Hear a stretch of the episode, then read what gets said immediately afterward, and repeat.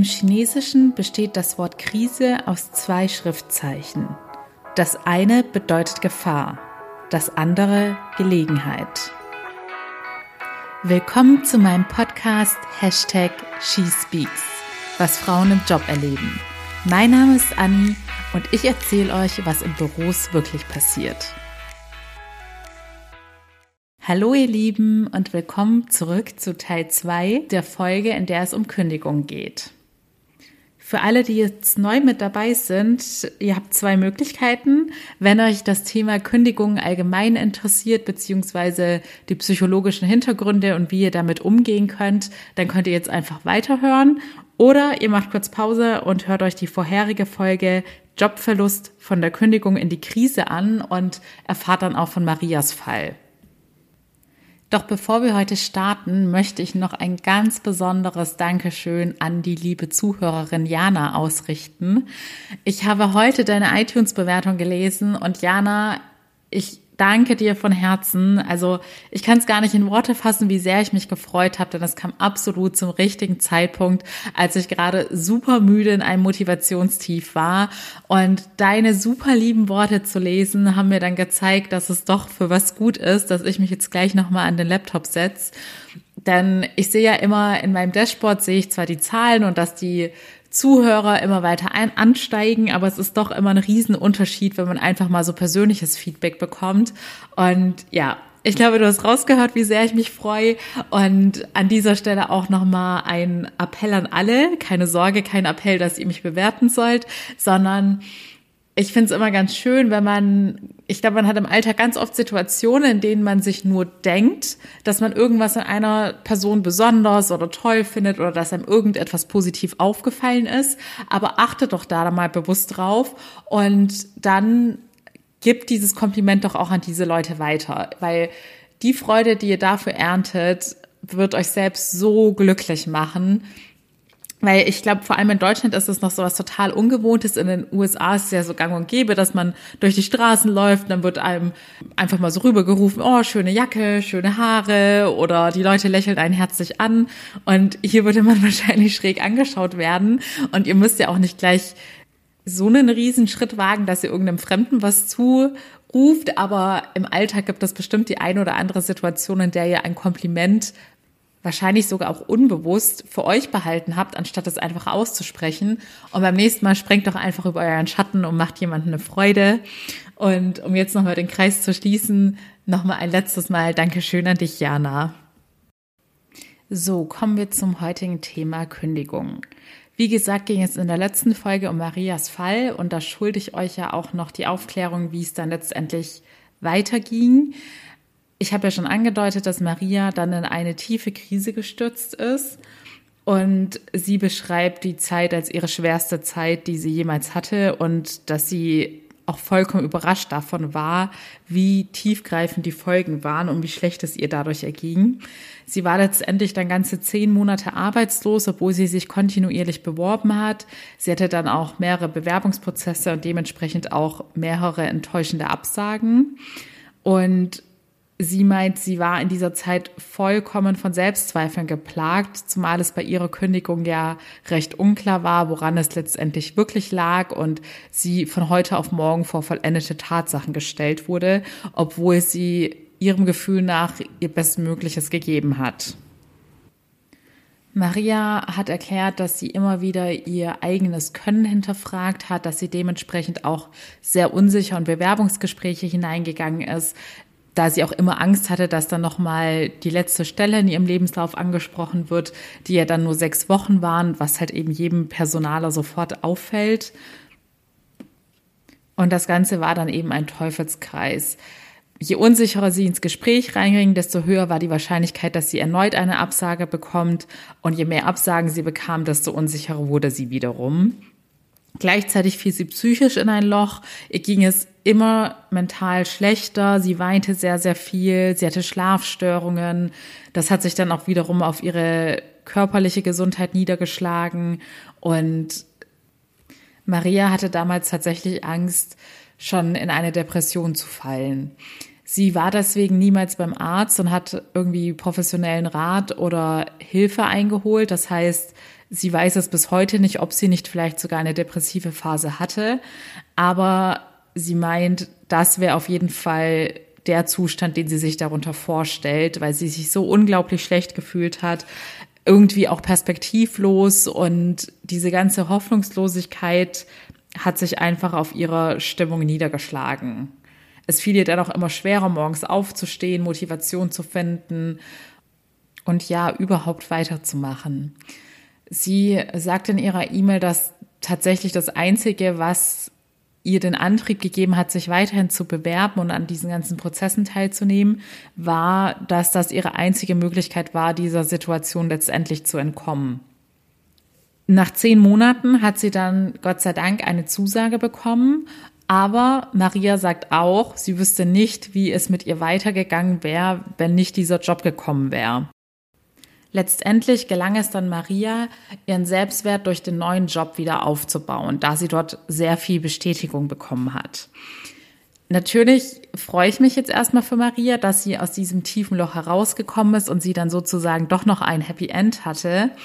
Denn ich glaube, wenn man so tief in sein Problem gefangen ist, beziehungsweise solch eine Lebenskrise erfährt, ist es extrem schwierig, da ganz alleine wieder herauszukommen.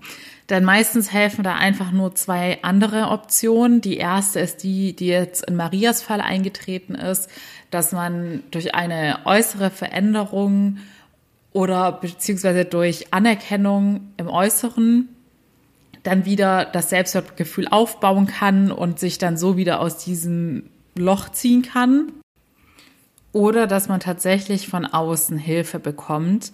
Also Hilfe in dem Sinne, dass man an sein Problem arbeitet, seine Sichtweise verändert und dann auf ein neues Ziel hinarbeitet.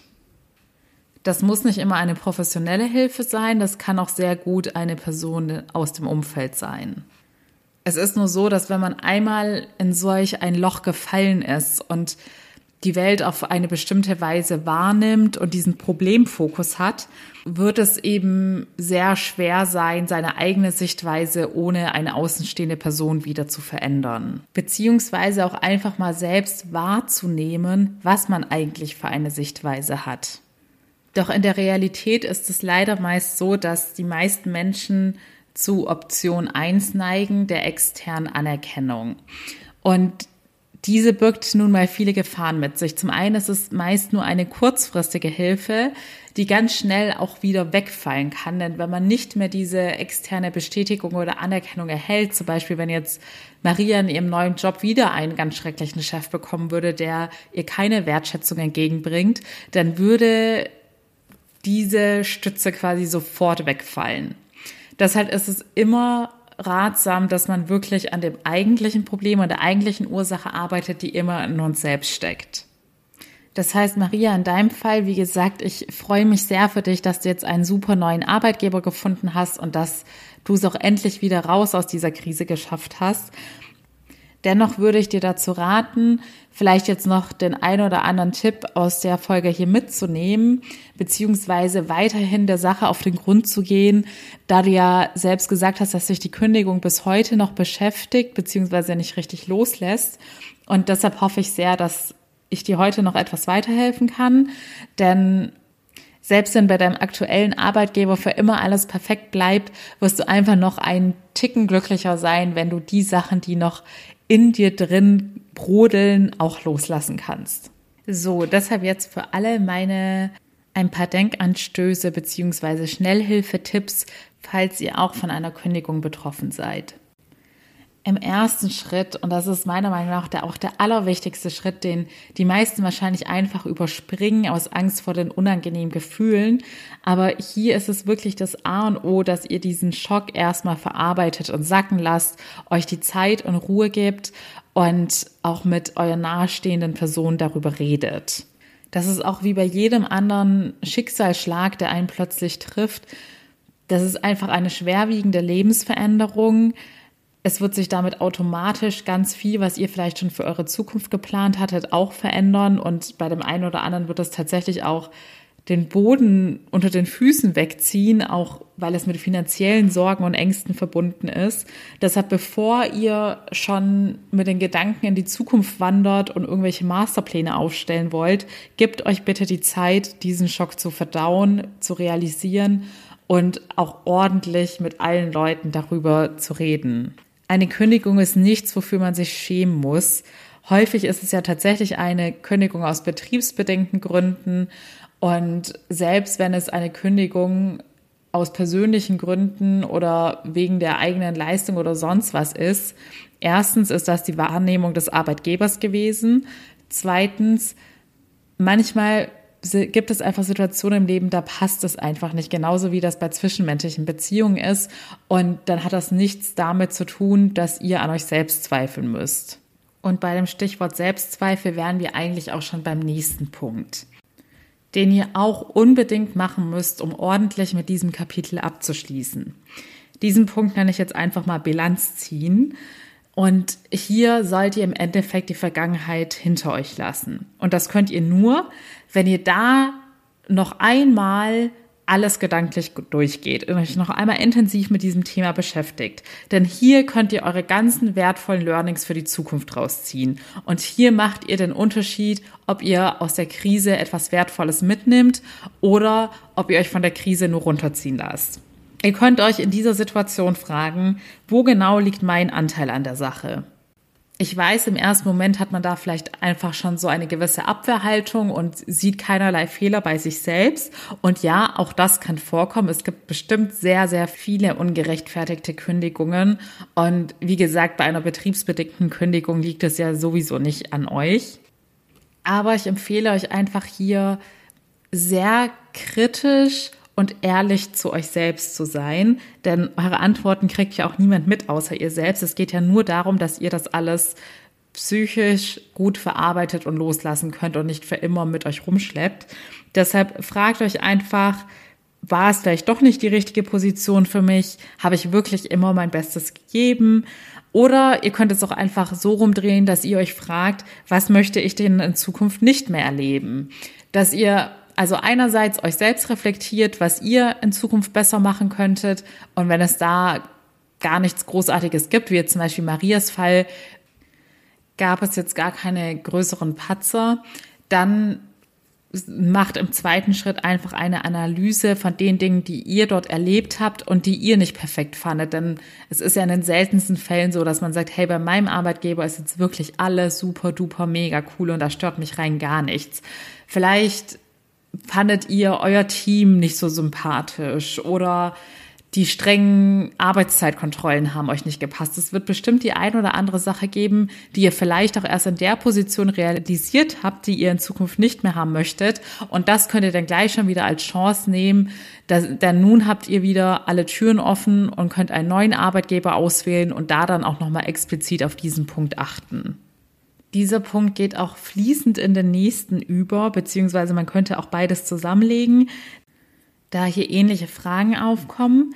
Denn nun kommen wir zu drittens, die Standortbestimmung, wie man es in der Psychologie so schön nennt. Und das bedeutet einfach auch, dass man in den Rückspiegel schaut. Dass man sich fragt, auch anhand des letzten Jobs, wer bin ich denn eigentlich und was kann ich? Wohin will ich in Zukunft? und was erwarte ich mir von dem neuen Job und was will ich dort? Was habe ich denn für Fähigkeiten und wo braucht man mich genau damit? Für den einen oder anderen klingen diese Fragen beziehungsweise die Antworten darauf vielleicht naheliegend, aber ich zum Beispiel habe das auch immer im Zusammenhang mit Bewerbungsgesprächen gemerkt, wenn ich mich vorbereitet habe auf so klassische Fragen wie Stärken, Schwächen, dass ich da dann doch, also wenn ich jetzt in einer neuen Bewerbungsphase drin war, doch nochmal in mich gehen musste und drüber nachdenken musste, was ich in den Praxisstationen zuvor wieder Neues über mich gelernt habe. Was sind denn tatsächlich in der Praxis jetzt meine Stärken und Schwächen gewesen? Was hatte mein Chef gelobt oder kritisiert? Was ist Kollegen positiv oder negativ an mir aufgefallen? Und mit jedem Job, den ihr gemacht habt, mit jeder Praxiserfahrung, lernt ihr eben was Neues über euch selbst dazu. So, mit der Standort Bestimmung ist der Blick ja schon Richtung Zukunft gerichtet. Aber ich habe doch eine Kleinigkeit zum Thema Loslassen vergessen, denn das bezieht sich auch auf Marias Fall, die ja häufig betont hat, dass sie die Frage nach dem Warum einfach nicht losgelassen hat, beziehungsweise die fehlende Antwort darauf, dass sie nicht wusste, weshalb sie jetzt letztendlich gekündigt wurde. Und tatsächlich habe ich hierzu auch eine psychologische Studie der Uni Zürich, in der untersucht wurde, wie es Teilnehmer nach einer Kündigung erging. Und dort hatten tatsächlich im Schnitt zwei von drei Teilnehmenden angegeben, dass sie auch Monate nach der Kündigung noch sehr häufig daran denken und ihre Gedanken quasi automatisch wieder zu dem Moment der Kündigung oder zum letzten Arbeitstag zurückkehren, weil diese Leute noch die Frage nach dem Warum beschäftigt. Deshalb möchte ich hierauf noch mal kurz eingehen, weil das sicherlich ein wesentlicher Aspekt ist, ob und wie schnell man eine Sache loslassen kann. Denn natürlich strebt jeder Mensch danach noch eine Erklärung für etwas zu bekommen, genauso wie es auch im Privatleben bei Beziehungen der Fall ist. Aber ganz häufig im Leben wird man niemals eine Erklärung erhalten. Deshalb ist das Einzige, was hilft, beziehungsweise es gibt zwei Möglichkeiten. Die erste ist, man akzeptiert das, dass man niemals eine Erklärung bekommen wird und lebt damit. Das können aber die wenigsten, wie wir anhand der Studie und jetzt auch in Marias Fall sehen. Oder zweitens, ihr müsst euch selbst eine Erklärung geben. Und das sieht konkret dann so aus, also Marias Fall könnte sie zum Beispiel sagen, okay, ich werde keine offizielle Erklärung kriegen, deshalb werde ich mir jetzt selber überlegen, warum die Kündigung eingetreten ist. Dann ist der naheliegendste Grund, dass ihre Kollegin sie nicht haben wollte oder sie als Konkurrenz wahrgenommen hat. Und dann, sobald man sich diese Erklärung selbst zurechtgelegt hat, dann muss man diese Erklärung als endgültig akzeptieren und das Thema dann abhaken. Dann darf man nicht immer wieder von vorne in diesen Gedankenkreislauf reinkommen und alles zerdenken und hinterfragen, sondern man muss da bewusst und aktiv gegensteuern. Das heißt, wenn Maria sich die Erklärung zurechtgelegt hat und dann auf einmal wieder diese Fragezeichen aufkommen oder diese Flashbacks an den Kündigungstag, dann muss sie sich aktiv stoppen und sagen, nein, ich wurde aus dem und dem Grund gekündigt und das akzeptiere ich jetzt als Grund und zack, fertig. Und das wird am Anfang ein bisschen aufwendiger sein, dann sie hat schon diese Denkmuster jetzt wahrscheinlich antrainiert, dass sie da immer wieder in diesen Gedankenkreislauf hinein verfällt. Aber mit dem Gehirn oder mit der Psyche ist das eben genauso wie beim Sport, wenn man einen Muskel trainiert. Man muss diszipliniert sein und immer, immer weitermachen. Und am Anfang ist es schwieriger und irgendwann wird es leichter und euch gar nicht mehr auffallen. Beziehungsweise in dem Fall wird dann irgendwann gar nicht mehr dieser Gedanke aufploppen. So viel dazu. Da möchte ich noch mal kurz zum Thema Selbstzweifel was sagen. Da könnt ihr dann einfach noch mal euch selbst fragen, wie ausgeprägt eure Zukunftsängste sind, wie sehr ihr an euren eigenen Fähigkeiten zweifelt. Also das eine bedingt ja das andere. Wenn man jetzt weniger von seinen eigenen Fähigkeiten überzeugt ist, glaubt man gleichzeitig, dass man wahrscheinlich nicht so schnell einen neuen Job finden wird und hat dementsprechend auch wieder größere Zukunftsängste. Dann könnt ihr euch fragen, ob ihr euch selbst schlechter einschätzt als eure bisherigen Kollegen oder quasi eure Mitwettbewerber. Also man lernt ja auch immer so sein Umfeld kennen und die Leute, die mit einem auf demselben Level sozusagen arbeiten. Und ihr könnt natürlich nochmal kritisch hinterfragen, inwiefern ihr euch vielleicht doch und wenn ihr bei den Fragen merkt, dass ihr doch schon erhebliche Zweifel an eurem eigenen Können habt oder euch vielleicht auch schon im ersten Schritt aufgefallen ist, dass ihr euch absolut selbst die Schuld an der Kündigung gibt, weil ihr so sehr an eurer eigenen Leistung und an eurem eigenen Können zweifelt, dann ist hier aber Alarmstufe rot und euch ist jetzt hoffentlich bewusst geworden, dass ihr an eurem Selbstwertgefühl arbeiten müsst. Der allerwichtigste Schritt hierbei ist, dass ihr euch bewusst macht, dass ihr es jetzt nun in der Hand habt, alles weitere selbst zu lenken und dass ihr es nicht passiv ertragen müsst. Ihr seid kein Opfer eures Schicksals oder der Umstände, sondern ihr seid der Hauptakteur in eurem Leben und könnt nun alles so gestalten und in die Hand nehmen, wie ihr möchtet. Das Thema Selbstwert aufbauen ist sehr komplex. Auch unabhängig von dem Thema Kündigung oder Lebenskrisen ist das ein Thema, das sicherlich so gut wie jeden früher oder später mal beschäftigen wird. Aber wenn euch dieses Thema interessiert, sagt gerne Bescheid und dann kann ich da auch noch mal eine Sonderfolge mit Tipps zu machen. Ich möchte jetzt nur nicht, dass das hier ausartet, denn es gibt ja, wir haben ja bisher nur den Teil besprochen, was unmittelbar nach der Kündigung ist, aber nach einer Kündigung folgt ja auch noch die Arbeitslosigkeit. Und die wird dann für die meisten zu der eigentlichen Challenge. In der Psychologie spricht man hier von Anpassungsproblemen, denn schließlich ist man nach einer Kündigung erstmal mit einer neuen und unangenehmen Situation überfordert und das bedeutet auch für den Körper als auch für die Psyche puren Stress. Bei manchen Personen äußert sich das zum Beispiel mit Konzentrations- oder Schlafstörungen. Aber es gibt auch heftigere Reaktionen, wie jetzt zum Beispiel Panikattacken, oder eben Existenzängste oder sogar eine Depression.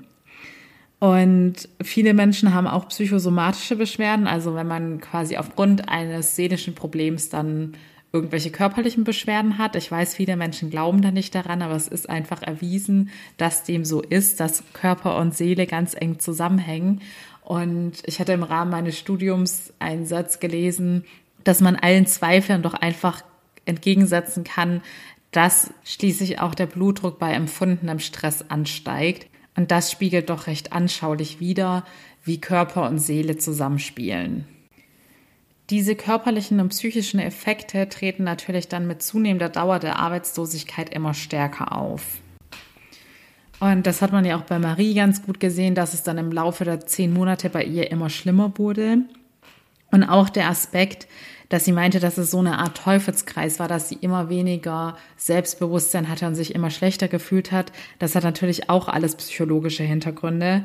Denn wenn man in einer depressiven Phase oder Stimmung ist, dann ist man einfach kaum dazu in der Lage, seine Fähigkeit positiv darzustellen in einer Bewerbungssituation. Und außerdem hat man in so einer angeschlagenen psychischen Situation kaum innere Ressourcen, um dann so einen Rückschlag wie jetzt eine Absage bei einer Bewerbung dann einzustecken, ohne dass das Selbstwertgefühl darunter leidet.